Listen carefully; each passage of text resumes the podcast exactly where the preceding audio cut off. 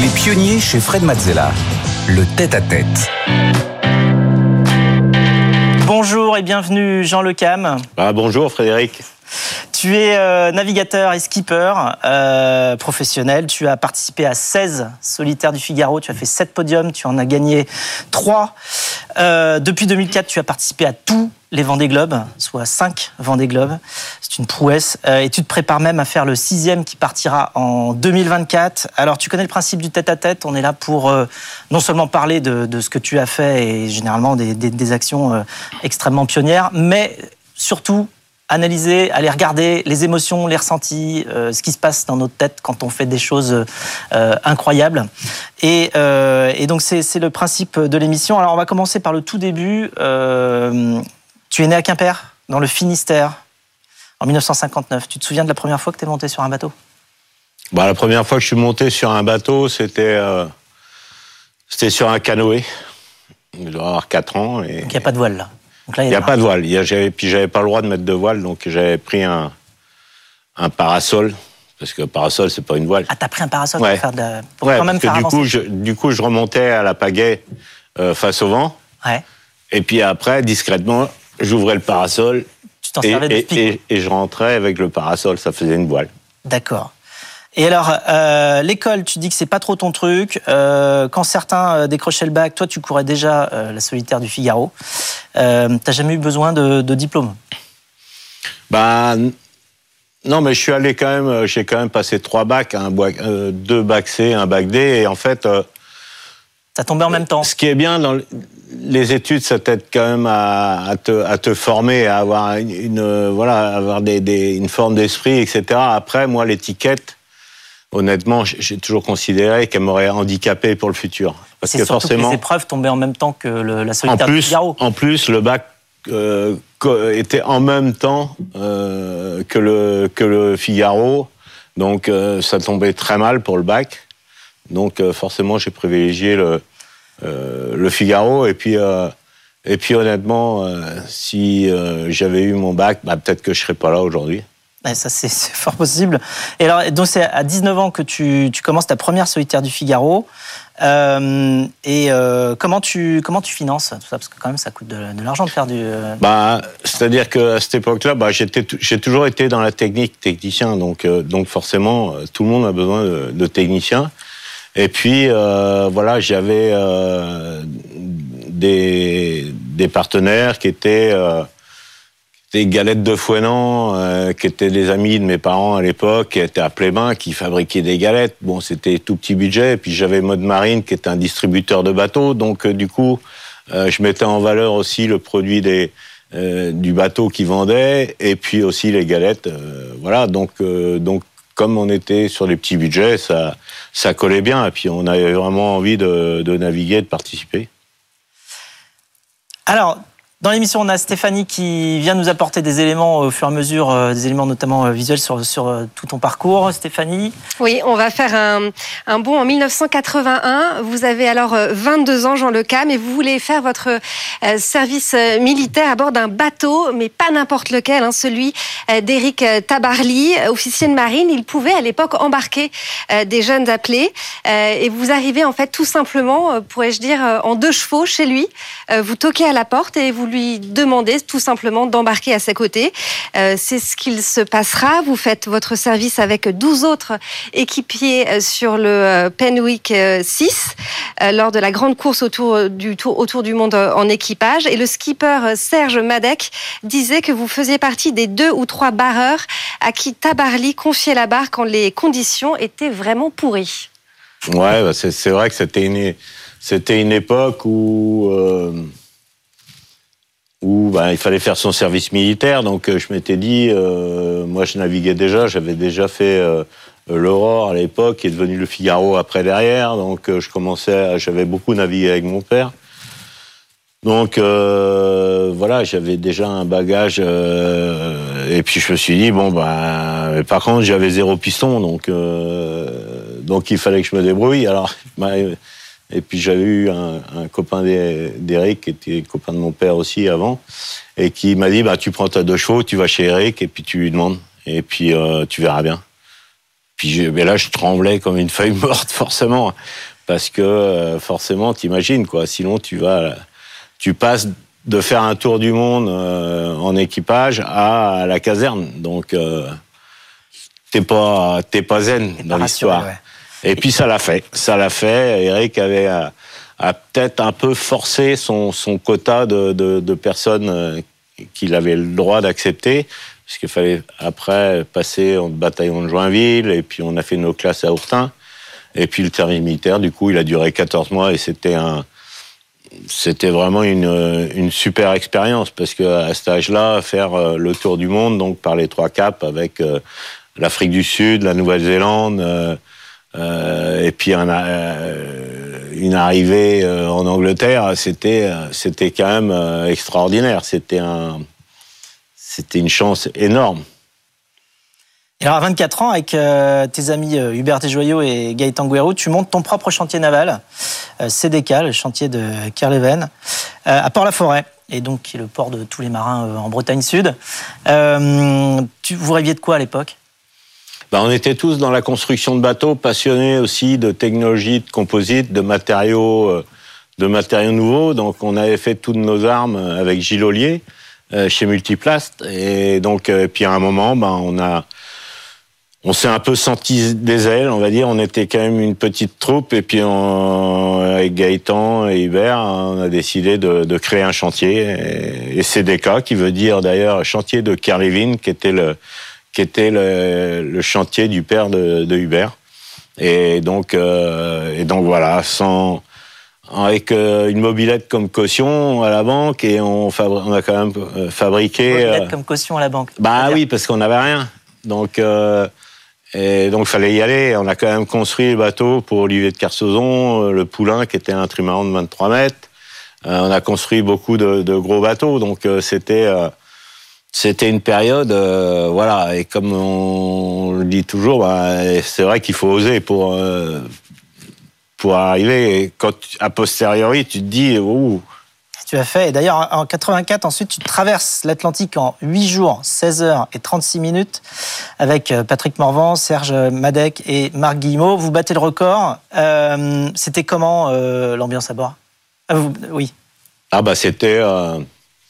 Bah, un record déjà. Donc on arrive, on arrive à New York, donc à toute la période où on attend en fait le créneau météo.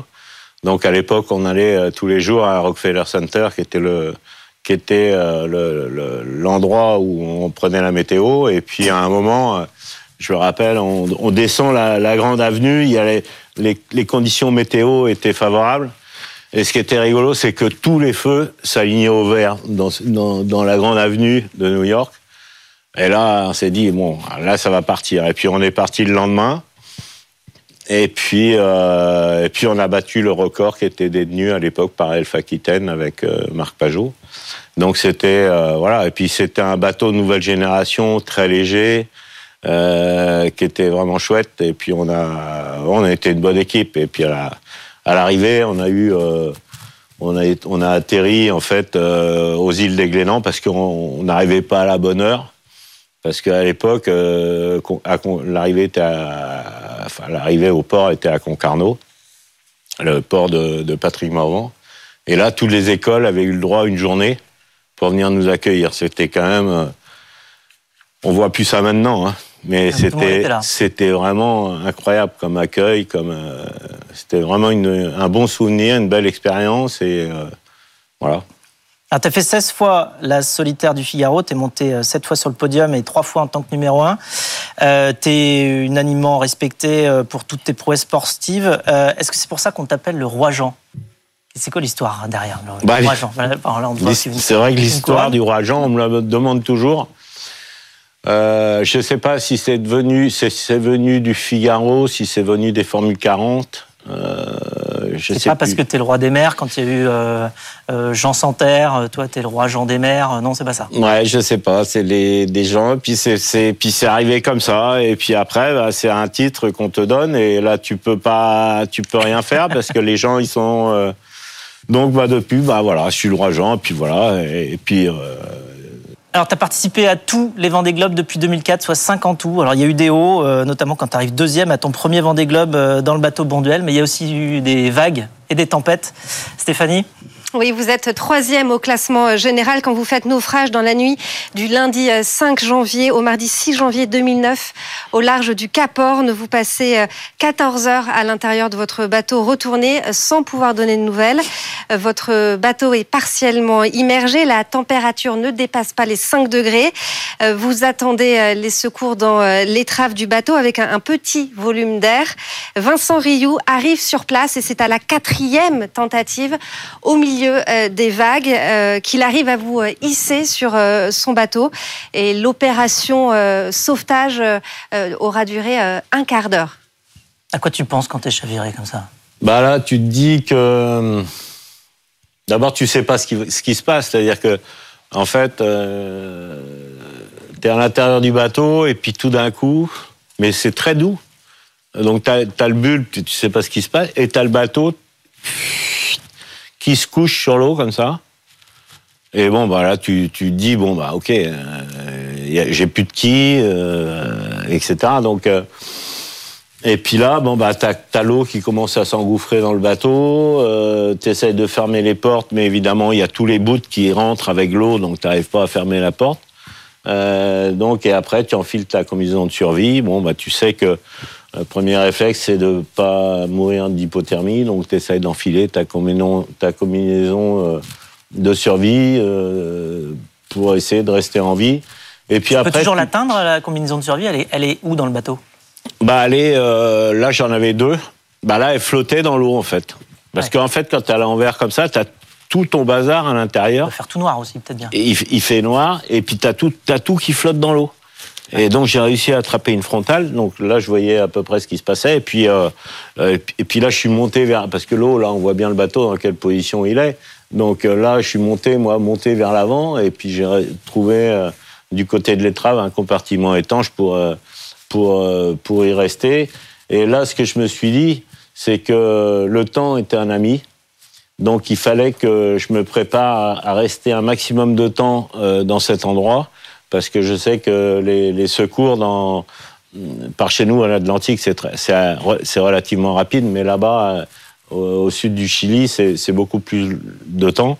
Et au final, euh, je me suis dit aussi que tout allait se passer euh, mieux que ce qu'on ne pense, parce que l'être humain, il pense toujours au pire en général, et je pense que ça se passe toujours mieux que ce qu'on pense.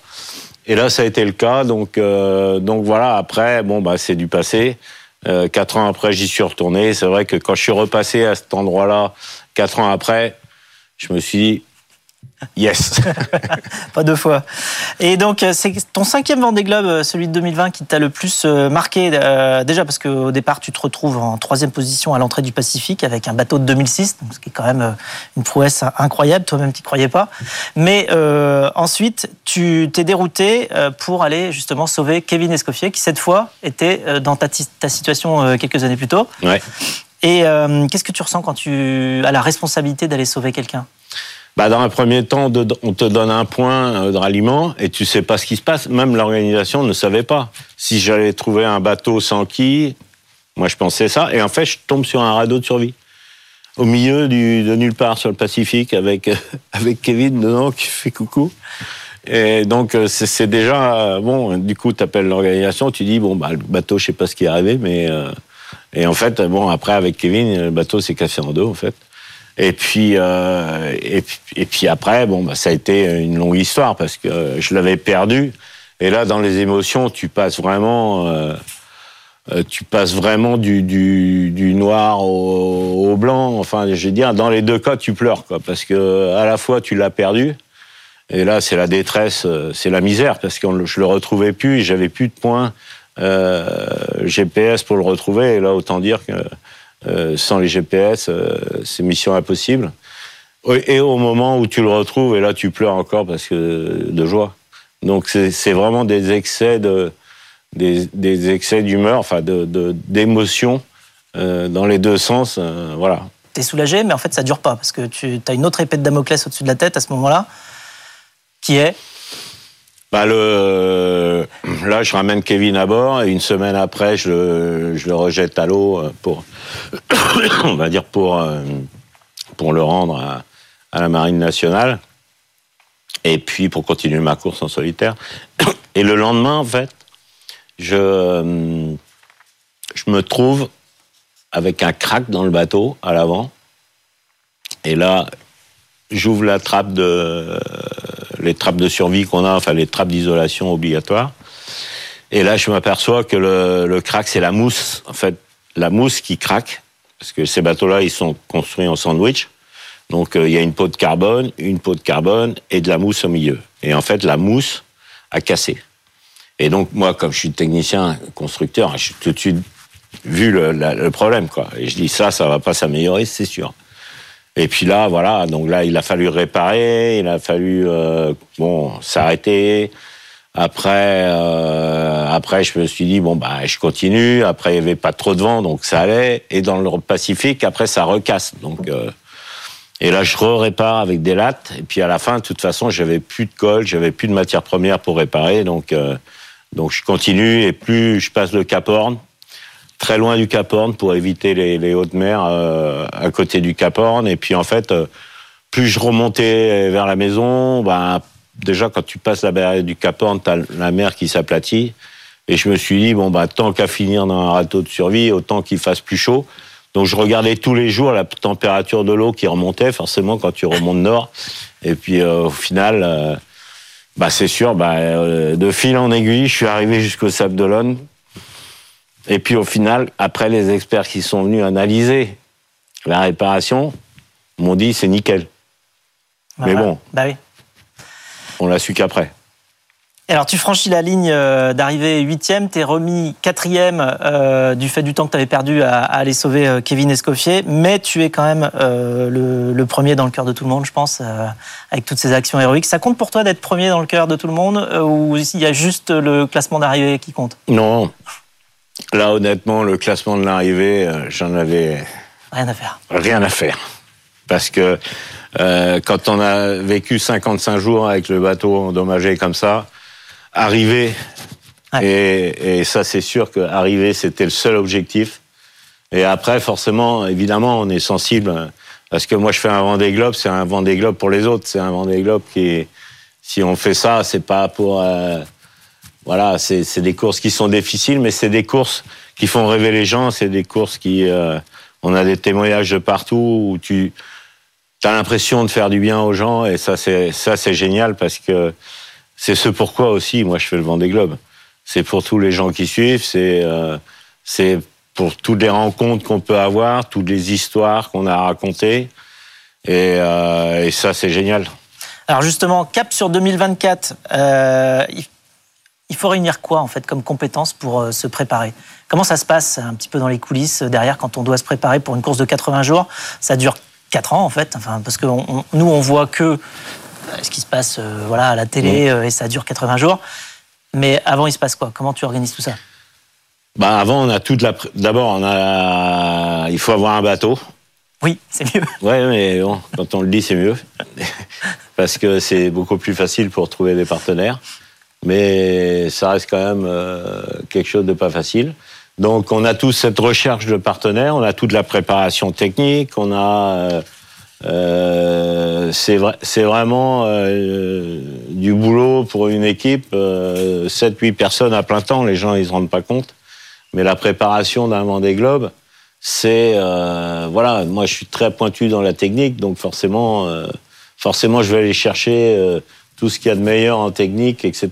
Et puis euh, et puis après essayer de trouver des partenaires. Là, euh, j'ai jamais été euh, le meilleur du monde là-dedans, mais là pour une fois cette année, on a trouvé un partenaire qui est le qui est le Finistère, la région du Finistère, et donc et Armor Lux. Donc, c'est deux partenaires principaux qui vont nous accompagner sur le prochain Vendée Globe. Ouais, le nouveau bateau va s'appeler Tout commence en Finistère. euh, ouais, tout avec commence Armor en Lux. Finistère, Armor Lux, et, et ça, c'est assez génial. C'est la première fois depuis euh, 2008 que j'ai un partenaire euh, euh, à, à, plus de, de, six mois du départ. Donc euh, c'est confortable. T'as encore de... la place pour des partenaires si on ouais, ouais, on, a, écoute, on a encore, on n'a pas totalement euh, bouclé le, le budget encore. Et donc, euh, on a Virtuo qui va nous accompagner aussi. Donc, euh, vraiment des, gens chouettes. Et puis, euh, courir pour un département, je trouve que profondément, c'est voilà, c'est quelque chose de fort parce que on va porter autour du monde l'image d'un département. On va essayer de, de, de, aussi de faire des opérations, de, des opérations avec les enfants du Finistère. Et ça, c'est vraiment quelque chose qui me tient à cœur. Donc, euh, et on a une équipe là autour du projet qui est, qui est vraiment des belles personnes et ça démarre bien. Alors donc il y a plein d'aspects positifs et de, choses spéciales. Effectivement, il y a euh, l'action avec les enfants du, Finistère. Il y a aussi le fait que euh, tu as choisi de construire euh, deux bateaux, pas seulement un, mais deux, avec Eric Bellion. Pour justement, eh bien, non seulement construire des, bateaux très performants, mais aussi économiser et venir avec une offre nouvelle, basée sous le signe de la sobriété. et d'ailleurs, on a une, on a une question de Eric, qui est une question pour toi, Eric Bellion, donc qu'on va écouter. Salut Jean, ben je vois que tu es en bonne compagnie euh, dans cette belle émission qui s'appelle Les Pionniers. Moi j'avais une question pour toi. Euh, on est en train de faire euh, des bateaux qui ont rien à voir avec les autres. On est en train d'ouvrir une nouvelle voie tous les deux sur un bateau euh, sobre et mutualisé. Et je voulais savoir si, euh, bah, si tu te sentais pas seul de temps en temps de faire des choses euh, si différentes et comment tu faisais pour pour parer à cette solitude et à ces doutes? Voilà. Allez, je t'embrasse. Salut. Non, je pense que je pense que ce projet-là, qui est un, projet différent, c'est sûr des autres, mais comme on, on dit toujours, euh, moi j'ai eu, euh, voilà, j'ai eu des paroles à, à, la conférence de presse du dernier Vendée Globe, et après, quand on dit les choses, faut les faire. Parce oui, d'ailleurs, tu, tout, tu, as des phrases comme ça. Hein, comme euh... je dis toujours, à trop en dire, fait rire, à bien faire, fait taire. Oui, Donc, tu, as, euh... tu, tu, as, des phrases comme ça un peu choc. Il y en a une autre, c'est effectivement quand il faut, il faut, et quand c'est fait, c'est fait. Bah, c'est ça. Voilà, c'est un marketing euh, qui, est, qui, est, à toi, qui est brut et qui, ouais, est, mais, qui, est, tellement savoureux. Bah, du coup, ça veut dire oser aussi. Et oser et avec, euh, avec Eric, ce projet-là, c'est un projet qui nous tient à cœur parce que c'est un projet qui est différent, c'est un projet qui est un projet d'ouverture euh, c'est un projet qui se veut aussi de collaboration, de partage. Donc euh, voilà, et puis de créer voilà ce projet dans le Vendée Globe, on crée l'événement dans l'événement quelque part, parce qu'on est tout à fait en marge de tout ce qui existe. Et je pense que déjà le caractère du Finistérien, il ose et fait des choses euh, voilà que les autres ne font pas. Euh, ça nous caractérise. Et puis, euh, c'est vraiment chouette d'aller dans une voie que, que les autres n'explorent pas. Et, ça, je trouve, moi, ça me passionne.